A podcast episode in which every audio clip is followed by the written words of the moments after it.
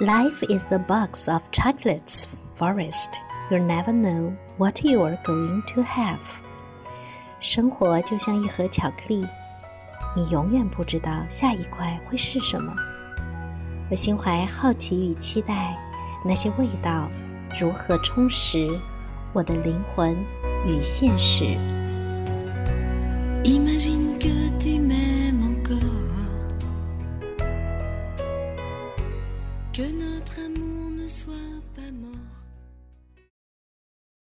Um, Wan Jung was asked by the interviewer whether he believed in God uh, in connection with the BBC television series at uh, his 85 years old.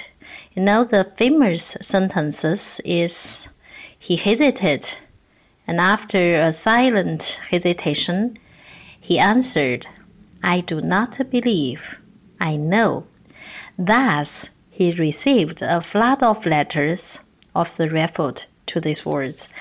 Does it mean that Jung's religional, uh, you know, some belief or not? But Jung insists that is not the mystics and his nature science. Does it any ambivalence attitude here? And uh, does Jung uh, not integrated in some degree? And what will be the Jaffé's comment in this attitude? And that is the today's content and the context. The text is in this way, as below. It is no contradiction when Jung, in another place, said that he did not associate that superior and autonomous power, power which he here termed God, with any spe- specific confession, nor ascribe to it any definite characteristic at all. It is neither good nor evil neither active nor passive, neither personal nor impersonal. Man attributes such characteristic to the archetypal image of God. God is not touched by them. God was and remained for Jung a transcendental mystery, the mystery of all mysteries.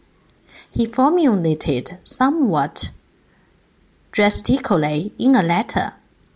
When I see God, I mean an anthropomorphic archetypal God image, and do not imagine I have said anything about God.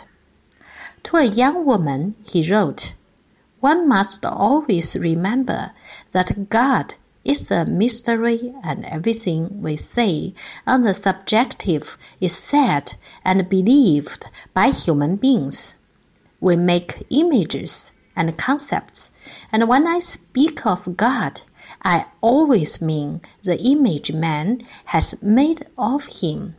But no one knows what he is like, or he would be a good himself.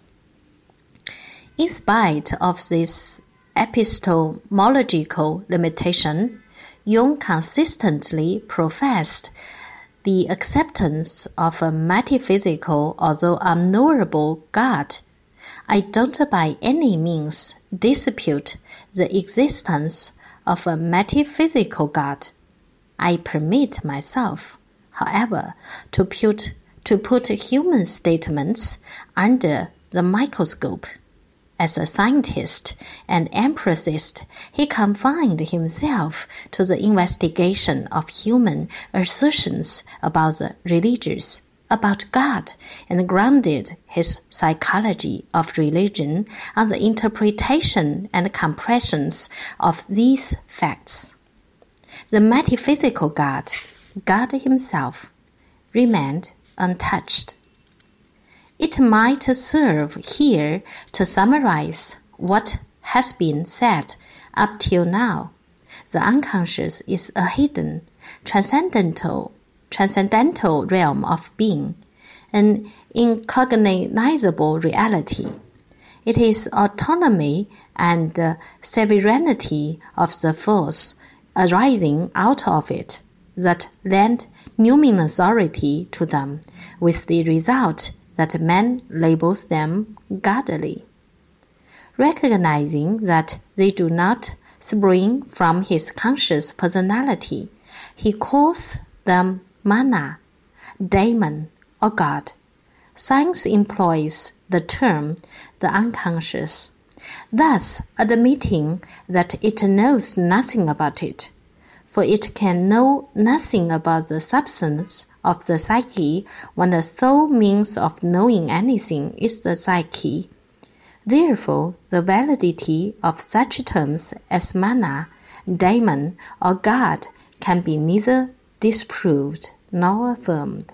We can, however, establish that the sense of strangeness connected with the experience of something objective, apparently outside the psyche, is indeed authentic. However, I prefer the term the unconscious, knowing that I might equally well speak of God or demon if I wished to express myself in mythic language. When I do use such mystic language, I am aware that mana, demon, and God are synonymous for the unconscious. That is to say, we know just as much or just as little about them.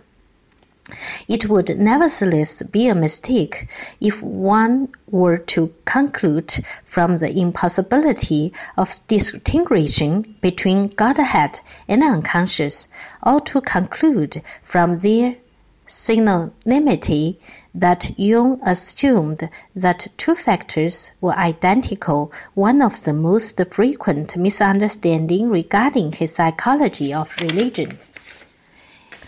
The distinguishable distinguishability applies only to the experience, not to the which experienced. Jung formulate carefully. This is certainly not to say that what we call the conscious, unconscious is identical with God or set up in His place. It is simply the medium from which religious experience seems to flow. As to what the further course of such experience may be, the answer to this lies beyond the range of human uh, knowledge. Knowledge of God is a transcendental problem. Although Godhead and unconscious in subjective experience cannot be, be distinguished from one another, they may not, as factors, in themselves be seen as identical with one another. However, the, their results from the incomprehensibility of both God and the unconscious, as well as out of their numinous autonomy, a correspondence or synonymity between the two concepts. So that is uh, what's uh, Jaffé to dedicate us. A lot of Jung's uh, letters, uh, his words when he discussed with his uh, very close uh, group and his associates, this kind of people. In this status, that Jung said, we are had two levels to understanding the word God. And the God in the science uh, word as a psychology uh, term, it will be the unconscious. So the God must be in the transcendence realm. Well, that it is. Thank you for today.